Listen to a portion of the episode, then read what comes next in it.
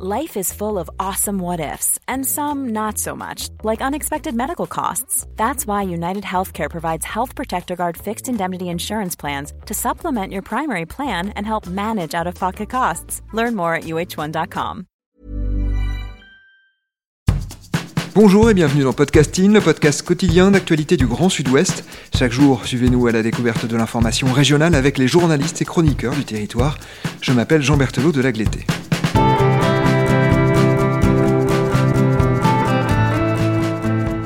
Place aujourd'hui à une carte blanche, ces épisodes liés à des articles qui ne sont pas parus chez un de nos partenaires, mais qui ont été écrits par des journalistes du Grand Sud-Ouest ou qui relatent une réalité du territoire. Nous nous tournons vers un article paru dans le magazine Deuxième Page. Il s'appelle Épuisement, renoncement et énervement, le quotidien des soignantes et des soignants.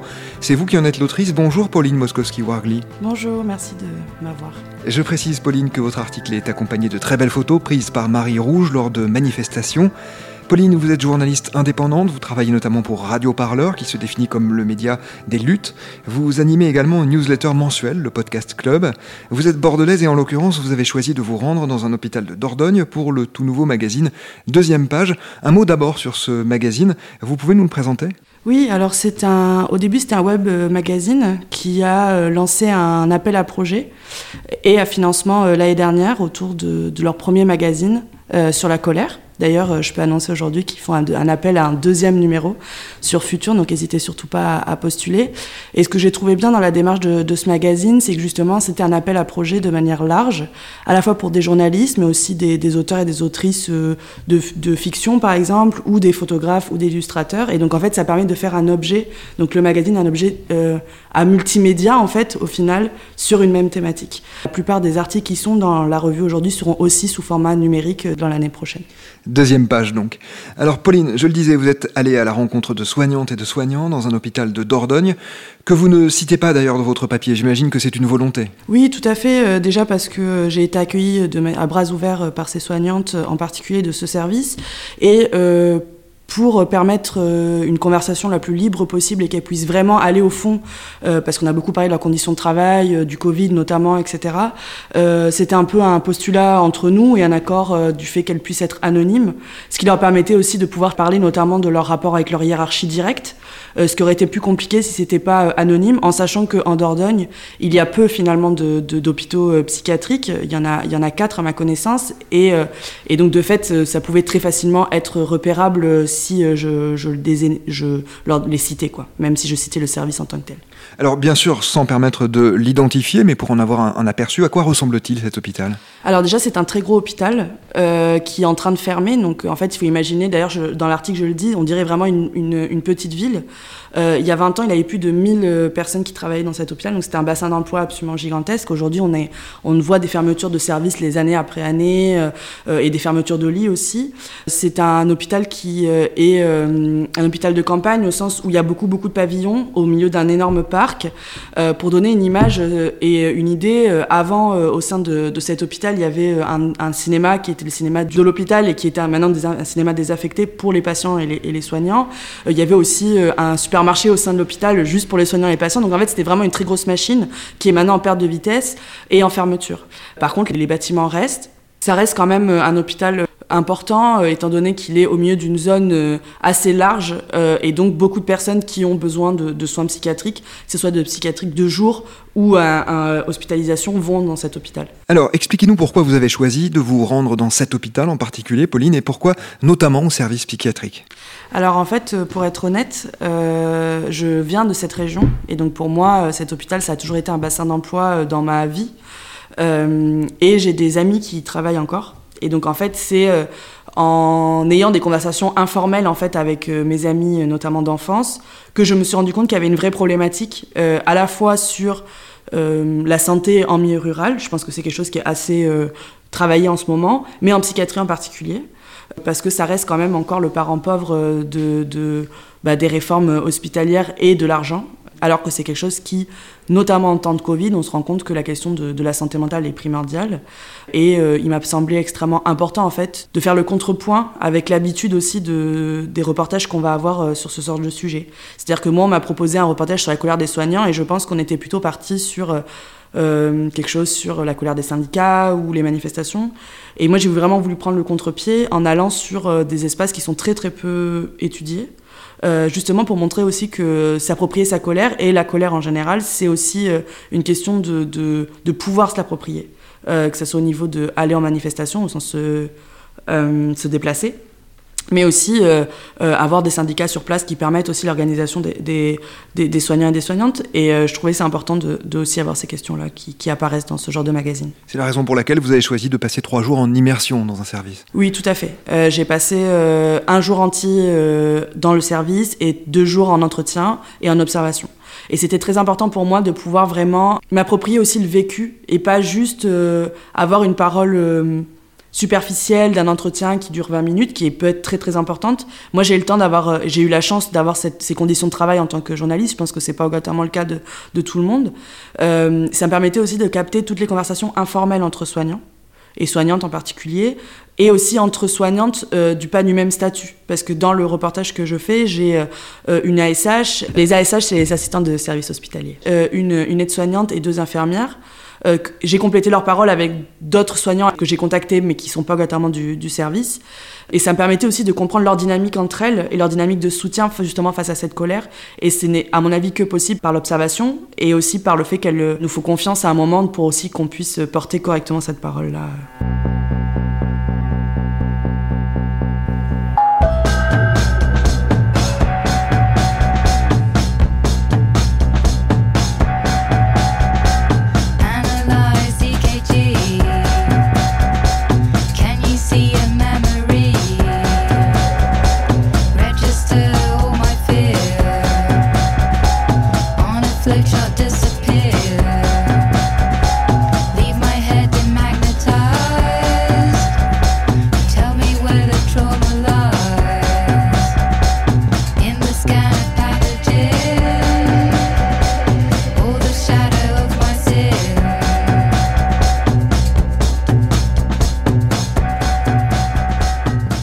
D'ordre de ce numéro de deuxième page, vous l'avez dit, c'est colère. C'est le sentiment qui prédomine chez les personnes que vous avez rencontrées? Alors oui et non. C'est ça qui est intéressant, c'est que justement, en faisant un peu cette, cette démarche-là, et d'ailleurs, euh, mon article finit par la colère, mais montre toute une évolution en fait de, de sentiments. Il y a la colère, mais la colère, c'est aussi un moyen, c'est un outil, c'est une essence en fait pour se mobiliser vers l'extérieur. C'est une mobilisation euh, euh, vers euh, sa hiérarchie directe ou voire euh, vers le gouvernement. Beaucoup, beaucoup de soignants et soignantes, en fait, ont dépassé le stade de la colère. Ils sont plus dans le stade du renoncement. Et ça, ça se voit de plus en plus dans beaucoup, beaucoup de d'hôpitaux aujourd'hui et c'est quelque chose qu'on parle peu en fait et ça se voit beaucoup par exemple avec euh, l'utilisation de l'intérim beaucoup de soignants et de soignantes décident de faire de l'intérim parce qu'en fait au final ils euh, par ce biais là ils s'implantent moins, donc ils ont moins de rapport direct avec la hiérarchie sur le long terme et ils gagnent plus d'argent. On enlève du sens en fait à leur position de soignant et de soignante. Et donc en fait cette, cette violence-là fait que dans un premier temps, ils, elles sont en colère et dans un second temps, souvent en fait sont un peu fatalistes.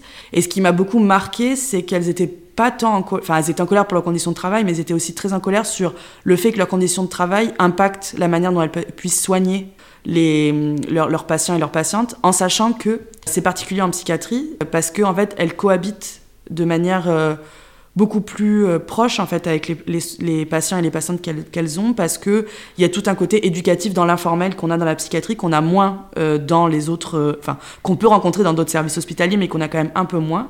Et là, en fait, on a vraiment un rapport direct avec le patient.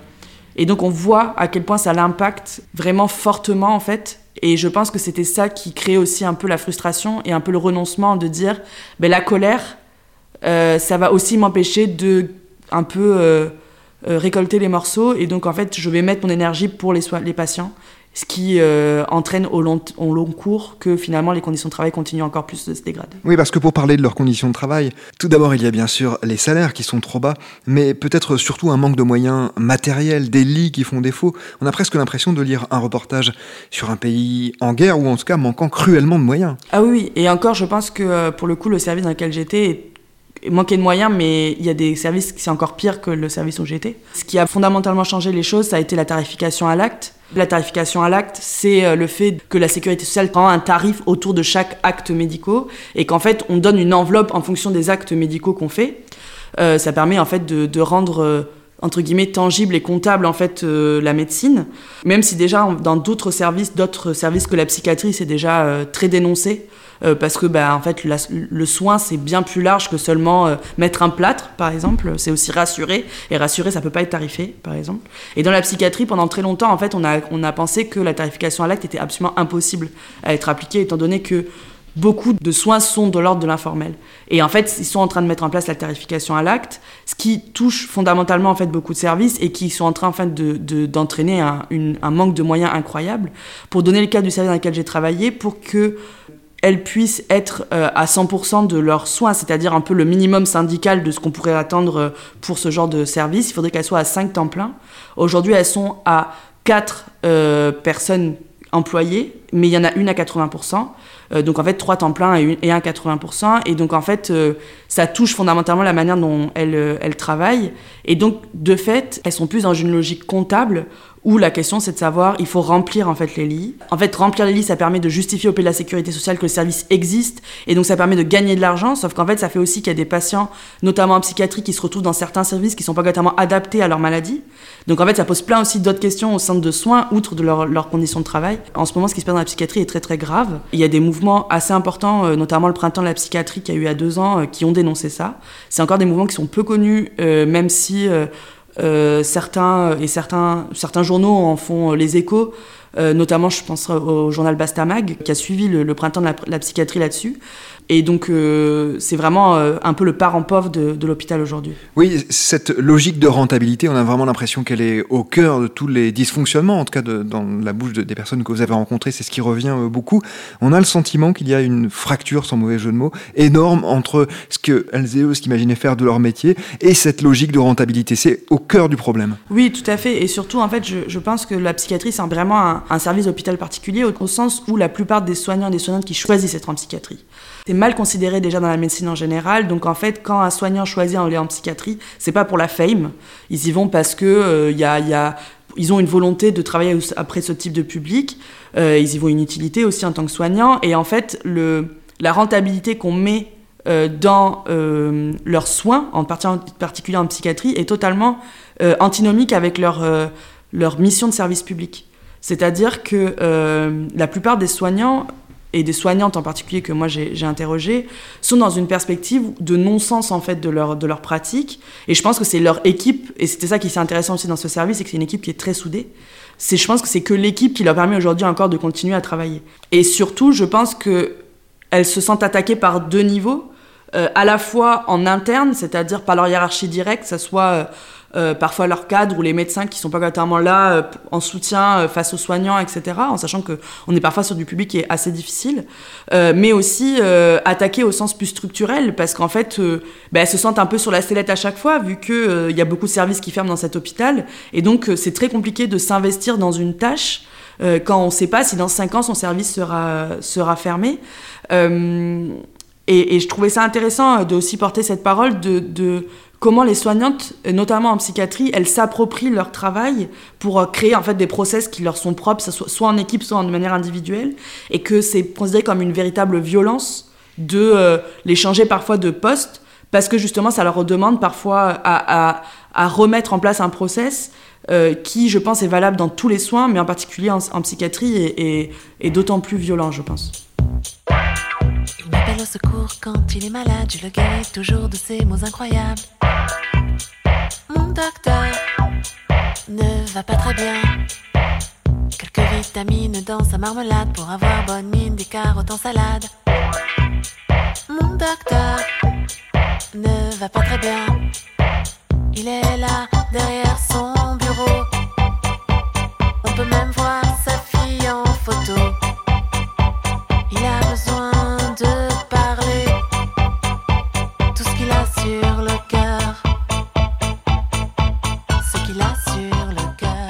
Pauline, il y a cependant eu des négociations avec le gouvernement et même quelques avancées. Cela, les personnes que vous avez rencontrées le reconnaissent. Cependant, à leurs yeux, ça reste largement insuffisant, c'est ça? Ah oui, totalement. La seule avancée qui a été plusieurs fois notée, euh, c'est euh, la reconnaissance du statut d'aide-soignante qui permet de passer de la catégorie C à la catégorie B avec donc une augmentation de salaire euh, qui est liée. Mais en même temps, on sait aussi que ça entraîne un départ à la retraite plus tardif euh, que euh, donc en sachant que les aides-soignantes sont un des corps de métier de l'hôpital à porter le plus de poids.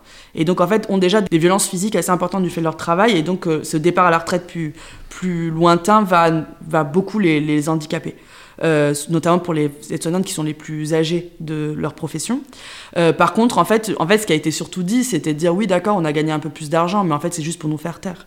C'est qu'en fait, il y a quand même cette, cette connaissance et cette clairvoyance sur le fait que euh, on leur a donné un peu des miettes parce que, parce que le contexte faisait que il n'y avait pas vraiment le choix au vu du fait que les soignants et les soignantes ont été en première ligne toute cette année et que euh, je pense que le gouvernement a, a, pas eu trop le choix de noter ça et donc financièrement aussi les augmenter en sachant qu'ils ont augmenté de 180 euros par mois alors que la demande c'est euh, la demande minimale c'est 300 euros pour juste rentrer dans la moyenne de l'OCDE en sachant qu'on fait quand même partie du haut de panier de l'OCDE en termes de PIB je pense que ça a été surtout, en fait, ça a été limite euh, lancé comme une insulte pour certaines. C'est-à-dire un peu, euh, vous nous prenez vraiment pour des gens qui aiment que l'argent, quoi. Il y en a certaines, et je l'ai pas pu le mettre dans l'article parce que bah, on, limite les noms automatiquement, mais il y en a même une qui m'a dit, euh, moi j'aurais préféré gagner moins, gagner le même salaire qu'aujourd'hui, mais ouvrir des postes et ouvrir les lits, ouvrir des et, et je pense que en fait le Ségur de la santé pour elle, c'était plus sur les conditions de travail au final que sur la question du salaire, même si je pense que le salaire est très important.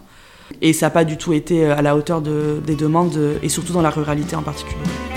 Picture me in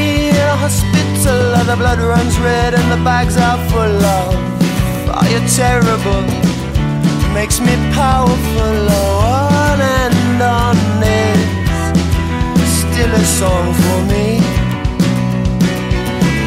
hospital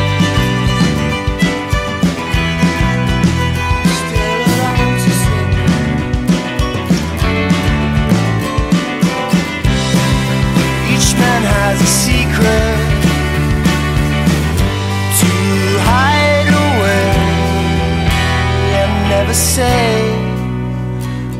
and on is still a Dans ces conditions, Pauline, que peut-il advenir justement d'un hôpital tel que celui que vous êtes allé voir? On a compris pour, celui-là, son sort est réglé, mais euh, pour, pour, des hôpitaux comparables en Dordogne ou dans d'autres milieux ruraux, quel peut être leur avenir? Actuellement, l'avenir n'est pas très radieux. Je pense qu'on est quand même dans une logique de fusion des hôpitaux et donc en fait de fusion des compétences qui font que on est en train de limiter sur les territoires euh, les hôpitaux, euh, que ce soit en psychiatrie mais de manière générale. Donc on va créer plutôt un centre hospitalier de grande ampleur qui va rayonner sur 150 km autour de l'hôpital, plus que des hôpitaux euh, éparpillés sur l'ensemble du territoire. Ce qui pose plein de problèmes parce qu'en fait, euh, les personnes ne vont pas se faire soigner, parce qu'aller à 150 km, ça veut dire être à 150 km de sa famille. Et donc, déjà, pour des personnes qui ont du mal à se faire soigner, notamment en psychiatrie, c'est très, très problématique. Actuellement, on, on, est vraiment sur une pente descendante, et en particulier dans la psychiatrie. J'ose espérer que le Covid a pu montrer que la santé mentale était quelque chose de, primordial en fait euh, dans la question de la santé et que ça a pu peut-être euh, orienter et réorienter certaines, certains choix. Mais en tout cas, pour le cadre de l'hôpital de mon reportage, c'est pas le cas, vu que euh, la semaine dernière, il y a eu une grève et une manifestation devant l'hôpital, notamment parce que ils sont en train de, de, de faire en sorte qu'elles vont travailler plus pour gagner le même salaire. Euh, par euh, des moyens de compensation de jours de, de congé que, très compliqués, dont je ne vais pas vous expliquer aujourd'hui. Mais en fait, on est plutôt dans. On est vraiment dans une dynamique plutôt négative auprès des, des hôpitaux aujourd'hui, et en particulier dans la ruralité. Pauline, avant de terminer, j'ai une question plus personnelle à vous poser. Euh, que retenez-vous de ce reportage? Qu'avez-vous pensé des personnes que vous avez interviewées? Euh, Déjà, je... j'ai beaucoup d'admiration pour ces femmes. Et j'ai beaucoup d'admiration pour elles parce qu'elles se sont permis de de dire des choses de l'intime, parce que son travail c'est très intime, euh, notamment en soins. Et, euh, et j'ai été très touchée qu'elle qu'elle se permette de dire ça et qu'elle se sente à l'aise de le faire et qu'elle se sente assez forte aussi pour pouvoir mettre des mots sur les situations qu'elles vivent.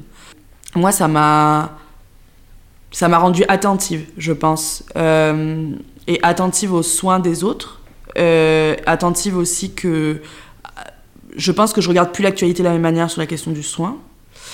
Et euh, la, troisième chose, euh, moi, ça m'a beaucoup inquiété, euh, notamment pour bah, l'endroit d'où je viens, où l'hôpital est, situé, parce que bah, cet hôpital, c'est un gros centre de travail pour beaucoup de gens de chez moi.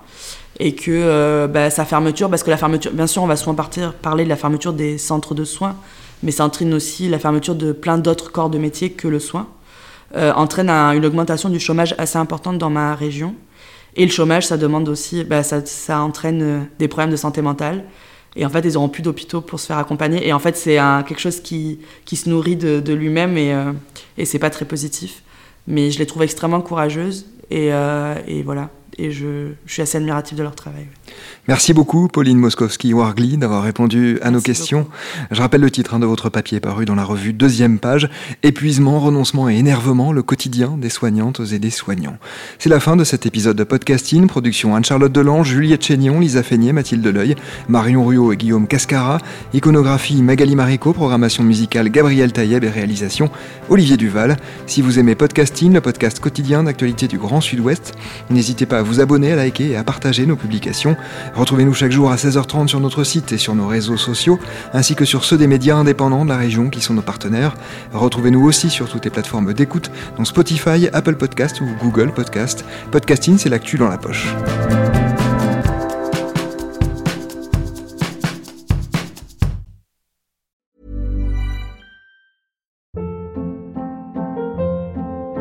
Hold up. What was that? Boring. No flavor. That was as bad as those leftovers you ate all week. Kiki Palmer here, and it's time to say hello to something fresh and guilt-free. Hello Fresh. Jazz up dinner with pecan-crusted chicken or garlic butter shrimp scampi. Now that's music to my mouth. Hello Fresh. Let's get this dinner party started. Discover all the delicious possibilities at hellofresh.com.